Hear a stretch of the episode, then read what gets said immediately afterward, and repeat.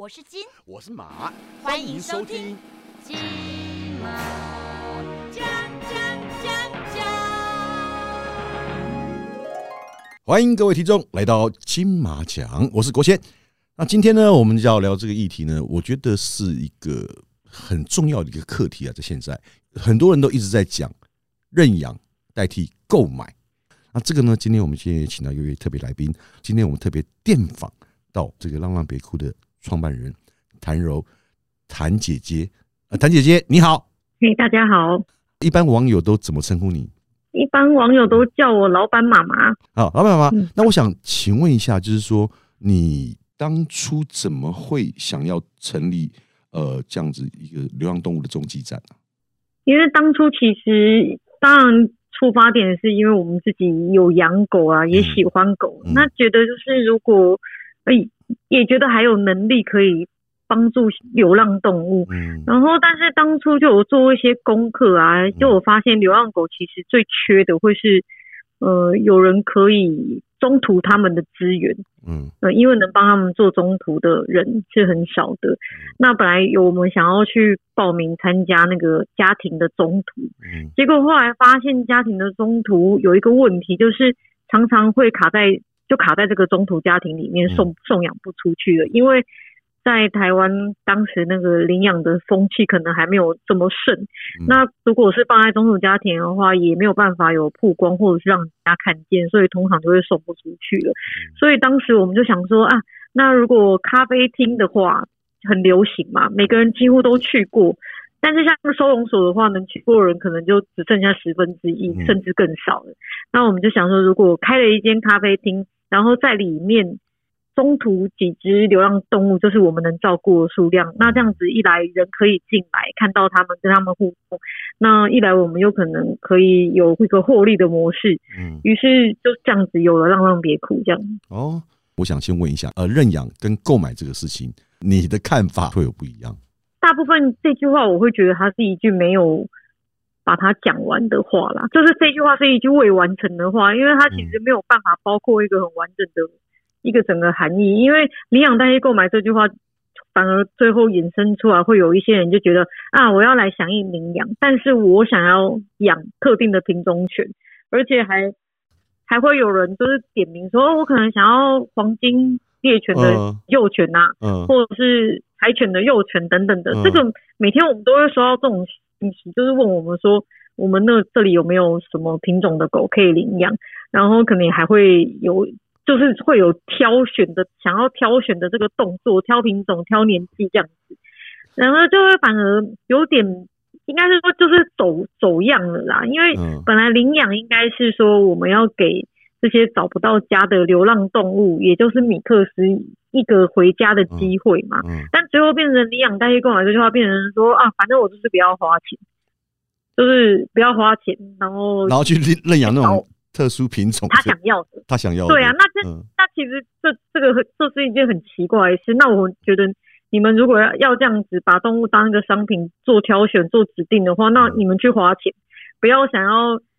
得到一个领养的美名，然后还要来指名，就是想要什么品种跟什么年纪，那更糟糕，嗯反而是更糟糕的啊。如果整句话我们要讲完它一个完整的含义，你怎么诠释？这句话像我们就放在粉丝团，或者是嗯放在我们很多地方都有主打这句话。嗯我们就写说，领养的意义是放下自己的喜好，成全一个无依无靠的生命，因为你重建希望。那这个才是我觉得领养真正的意义在这里。因为像我自己的朋友，他们也是在做中继的一个服务。呃，比如说看到了有流浪狗或是流浪猫，然后他可能就是去那边救援，救援完之后他就把它接回家。但是因为我朋友他是，就像你刚刚讲的，像家庭式那样子，他是一个人，所以他的能力其实是有限的。然后他就是可能只救了一只，然后救回来之后就把它送洗嘛，然后可能给医生看一下比较严重的一些那个病啊或怎么样，之后然后他再把它抛网，然后看有谁要来认养。一般的中途之家都是做这样的一个工作吗？对，就是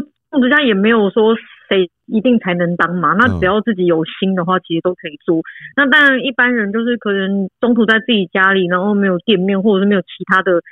送养管道的话，嗯大概就是要靠网络这样子。嗯，呃，因为我之前也是认养一只这个流浪狗，是因为刚好我朋友他们其实他们也有在认养，就是一些就是可能被抛弃的啦，或者说有些原本是那种繁殖场还是什么，然后繁殖场可能没有经营了，然后他们就把狗大量的往往往外丢，然后所以变成说嗯朋友他们那时候就去救援，因为上次他们我记得他们救援一次救援了六只，所以他就跟我说说有六只出来，但他们那边实在放不了那么多，他说能不能让我去认养一只？我说好啊好好，我就说那我去看啊，就去看，诶、他六只全部都是那个是应该是贵宾吧，然后但是那时候我去看的时候，其实状况他没有那么的好，因为他可能就是被刚被丢出来吧，那状况没没有那么好。突然有一只他就一直看着我，因为那时候我想说随便一只，可是他就是一直看着我，我就觉得诶、所以后来我就认养了它。那这样子应该算还 OK 吧？当然有品种的，也有很多有状况然后被人家弃养了。那当然这样也叫做领养啊。嗯我讲的是，我讲的不是说要去排挤品种犬的领养啊，嗯嗯嗯而是说这些人的心态通常是呃，我想要领养特定品种，然后还有就是他还要幼犬。那嗯我觉得这个比较不行，但是如果说你想，你愿意领养成犬、老犬，然后嗯或者是甚至有残缺的品种犬，那当然也是很好，因为他们也是，他们也已经没有办法，就是放在宠物店也是会被淘汰的那一种，也确定是没有人要。那当然这个我就觉得这样是 OK。但是如果你要讲品种犬跟米克斯，如果他们都有一个年纪，然后身体都有一些状况，那哪一个人比较容易被领养？嗯，那当然还是品种犬比较容易被领养啦。对，主要，就像是有时候可能像我们有一次有一个领养人捡到一只红贵宾，然后呢他就把它带去收容所里面，结果呢收容所里面呢就是公布公告他要领可以开放领养的时候，大家是抽号码牌要领养它的。虽然说它不是一只年轻的红贵宾，也已经五六岁，但是像米克斯就不可能有这种状况啊，会有很明显的落差，对不对？有有非常明显的落差。嗯然后，所以像就是还有一次有一个新闻说破获一个繁殖场，里面就是有一大堆各种品种犬进了收容所，然后结果就是隔隔一天，然后嗯所有的品种犬都被领养完了，网站全部下，网站上那些品种品种犬的照片全部下架，嗯只剩下一只米克斯嗯，还在那里。对，就是 就是会有这样子很极端的反差。那我觉得这个现象就是这个样。那在嗯我们我觉得像在我们店里，我们自己能做什么？嗯就是呃，我们店里三间店，我们全部都清一色只收米克斯，因为呃，当然我知道送如果送一些品种犬，它的送养率会是更好的但是我们是一个民营单位嘛，嗯。没有必要要去拼送养送送养数字，不会有什么长官来稽查我们的送养数好不好？所以呢，我们就是清一色都收米克斯，那嗯。也就是希望给米克斯一个很独家的曝光管道，让大家因为我们可以认识更多米克斯，然后知道他们其实也是很可爱的，其实也是很多样的这样。所以这边其实也要呼吁大家，就是说认养，我觉得那是一个缘分。其实养狗整个过程都是蛮开心的，从小到大最难过就是最后面那一段的。嗯那这个也是人那个人啊、狗啊、动物都必经之路，就是陪他们好好走完最后一段。我们我们这里也会常看到啊，因为就是会有一些事主，他们可能狗狗走了，然后但是他们很爱狗，可能刚经历过这个件事情，嗯所以他们也不敢再领养，因为觉得实在太太伤心。很痛，所以就会来，对啊，所以就会来店里，就是跟狗狗相处，但是可能就不敢再做领养的这个动作。但就是我觉得就会需要花一些时间去调试那个心情嘛，或者是我也会很建议大家，就是其实，在狗狗老的时候呢，它的各方面的需求其实活动力的需求也会变得比较低，所以也不如就是在狗狗老的时候先养一再另养另外一只狗。嗯像你在如果狗狗真的走的时候，你可能就不会有这么害怕的一个心态，就不敢再养。因嗯因为是流浪动物，说真的很多啦。嗯那有时候你有时候也是希望大家不要可以克服、战胜自己心里面那个恐惧，就是把你是一个很好的领养人，是一个很爱动物的人，你就让这个爱延续下去，去帮助下一只流浪动物。对，而且就是你要跳脱一下，不要从自己的观感去想这件事，嗯就是想说啊，我有能力，我可以再帮助下一只流浪动物，或许可以比较突破那个很怕难过的心情。诶，可是老板妈，我想请问一下，就是说，在当初你原本以前就是念相关的科系，或者说从事相关的产业吗？我以前念念的是广告设计，毕业之后也做的是广告，也跟餐厅或者是跟流浪动物是没有关系的。那你怎么会毅然决然的要离开广告业？我觉得广告只是一个什么工具吧，那嗯就是它可以帮你把你想要做的事情或者是议题，然后让你能善用这些工具去传播出去。嗯所以就是我们把过去所学的结合上我们关心的流浪动物议题，所以后来有了浪浪别哭这个结果这样子。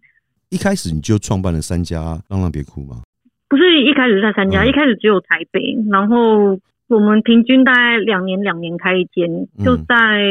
二零二零年的初年年初是把第三间开完，就是我们一开始就设定一个目标，要让它全台都有点嘛，因为希望领养这件事是全台湾可以一起做的，嗯，所以你现在点是台北、台中一家，对然后台南这样台台南也一家。都各一家。我知道你的点其实开的跟人家就比较不一样。我们选的点就是因为我们在讲的就是我们想要在市中心，嗯。让人家就是用很方便的方式就可以来到我们这里跟流浪动物做一个接触。那我们之所以可以选在市中心，也是因为其实你刚刚讲的狗园或者收容所，他们的收量收容的数量通常都很大，嗯。那很大的话就会有很重的味道啊，嗯。或者是会有很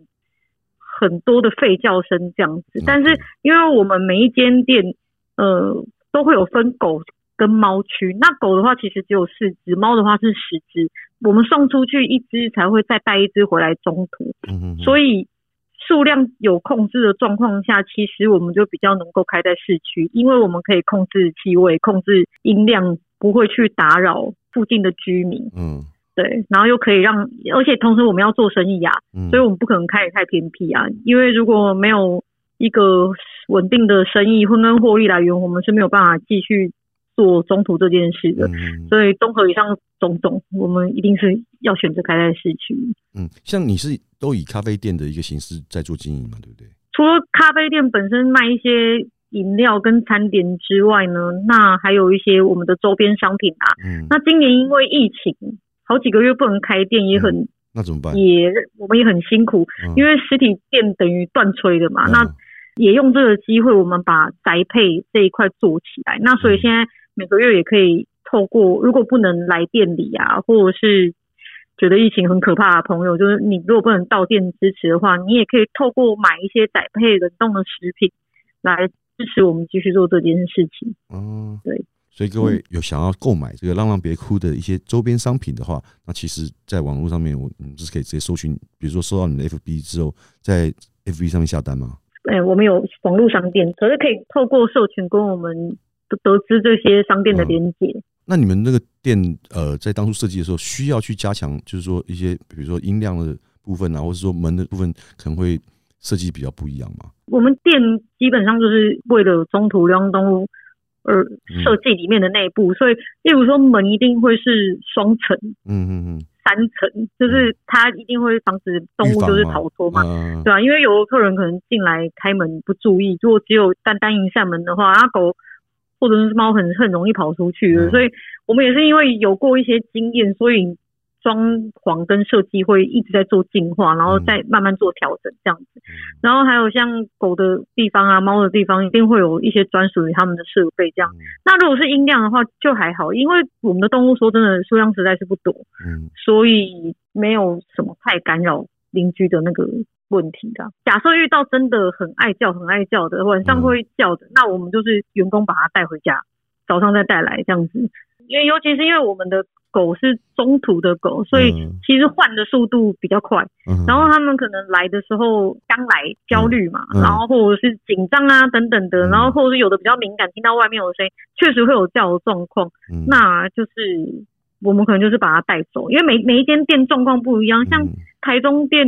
我们开在一个应该算一个村庄里面吧，然后就是附近住的都是一些老人，他们对声音的包容度就很高，那我觉得他们应该是晚上听不太见吧，那个耳力比较不好。对啊，我觉得我自己猜啦。对啊，然后台南店的话，它的旁边都是商店，所以晚上是没有人的。所以如果真的有狗叫的状况，就是也没差，不会吵到人。那哦只有台北是开在比较多那个，我们是开在华山那边，然后那那边可能附近居民住家比较多，那真的那个会吵到人，我们就是把它带走这样。老板妈妈，你现在已经开到这个，就是说来到第三家店了。在这当中啊，就是说你有没有遇到认养或是送养的时候，有遇到一些嗯，你觉得感动你的事情啊？感动的事情啊，其实很很，我觉得像我们开这个店，不管是那个开心的事啊，不开心的事，应该都会比一般正常人遇到的多很多，因为会接触到很多形形色色，真的是各种阶层不同的人都会有。那如果开心的事的话，我会觉得。哎，原本做这件事情啊，很，其实应该是说蛮辛，比较比较会辛苦一点，然后也一些，尤其是我们开到三间店的很多事情，已经不是我们像在一间店的时候可以自己去亲力亲为去完成的。那我觉得很感动的地方是，其实我们在做这件事，变成我们是一个平台，然后其实召集了很多对于流浪动物呃有热忱，然后想要付出心力的人。嗯来一起帮助我们来完成这件事。例如说台北店呢，我们就会有一些很爱动物的客人，嗯，他们几乎是天天天天都会去的那一种。但是他们后来就是会去陪伴流浪动物嘛，这样子。那他们其实最后都变成志工，因为像我们在跟我们领养的时候，除了会要求领养人一定要过来跟他互动以外，然后还有要填一个完整的资料，让我们知道对方的背景以外呢，其实我们还会去做家访，然后。去家访的目的是希望确认他全家人都是有意愿要领养狗，不要说领养回去以后有家人不喜欢狗，然后给狗过着很不好的生活，或者是很排挤它，直接那就不好。那其实我们都要去做家访这个动作，所以后来都有很多志工加入我们一起来完成这个动作。所以其实如果你你来我们的店领养，那不管你看上的是哪一间店的狗，例如说你是台北人，然后要看到台南店的狗，只要你。愿意来跟他互动，确定你要领养，提出申请以后，我们可以马上的找到台北的志工去做家访。那不管是在台湾的各个角落，其实我们都有志工。这个是集合了很多很多人的力量，可以一起把送养这件事情做得很精致，然后做得完整。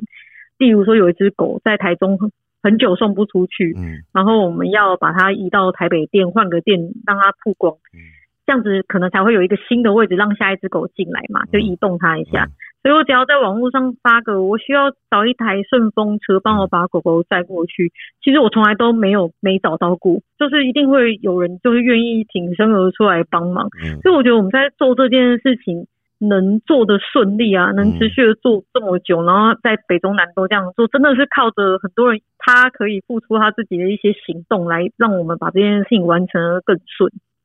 应该是说，你创办这个浪浪别哭之后，我相信你应该是认识了更多更多的跟你一样志同道合的人，然后也愿意付出时间，然后也愿意付出爱心，然后去照顾这些流浪的这个动物。就是集合了很多人呐，然后我们一起变成了一个对流浪动物更大的力量。这样。你有没有觉得，就是说，像你看，你做了这么多年，因为其实我们现在在路上还是会看到很多的流浪猫啊、流浪狗啊，你会有觉得我们这个数量真的有，因为我们做这样的事情，数量有减少吗？不可能用花个六七年的时间就完成这件事，但是我在我们在做这件事，我觉得。如果在这六年的时间，我看到一个比较大的改变，或者是比较多人给我回馈的地方是，他们因为我们认识了米克斯，然后本来想要领养品种犬的，本来比较只喜欢品种犬的，他们愿意把这个机会让给流浪动物，让给米克斯，然后并且关开始关注流浪动物议题更深入，知道流浪动物生态，然后也知道自己能怎么帮助他们。这是我觉得我们这六年来比较。多得到回馈，因为我们在做的是影响到这些人对米克斯的看法，还有对米克斯对于流浪动物这件事情了解的深度变深了。那至于要不要看到整个社会因此而减少流浪动物的数量的话，那我觉得这个可能还没有办法，因为时间还太短了。那像我们之前看过十二页的二。那那一部电影里面有去访问到德国，嗯，的一些在做流浪动物事情相关的人，他们会说，其实像在台湾这个状况呢，我们是属于整个动保意识抬头的很前期，嗯，那德国人现在他们是流浪动物很少很少的状况，他们也是花了一百年去宣传这个观念，然后去修法去做很多的改善跟配套的措施，他们要一百年才看得到一个。整个观念的改变吧，这需要有人一直持续不断的去做，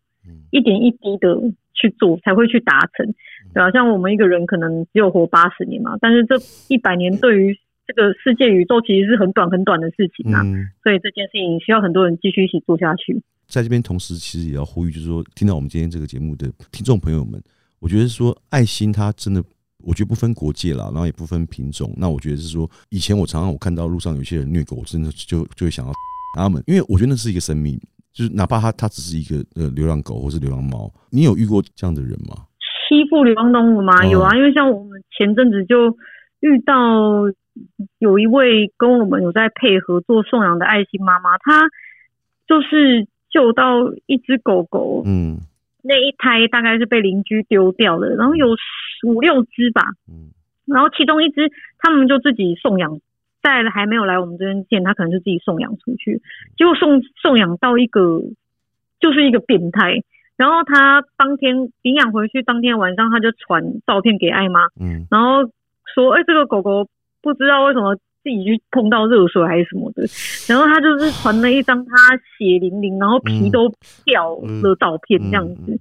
就去收容所领养回去虐待的人也不少，有时候新闻上也会看见。我觉得这件事情比较值得一提的是，奇怪的是，竟然没有什么法律可以去制裁他们。台湾现在并没有法律去制裁这些就是所谓去虐待动物的人吗？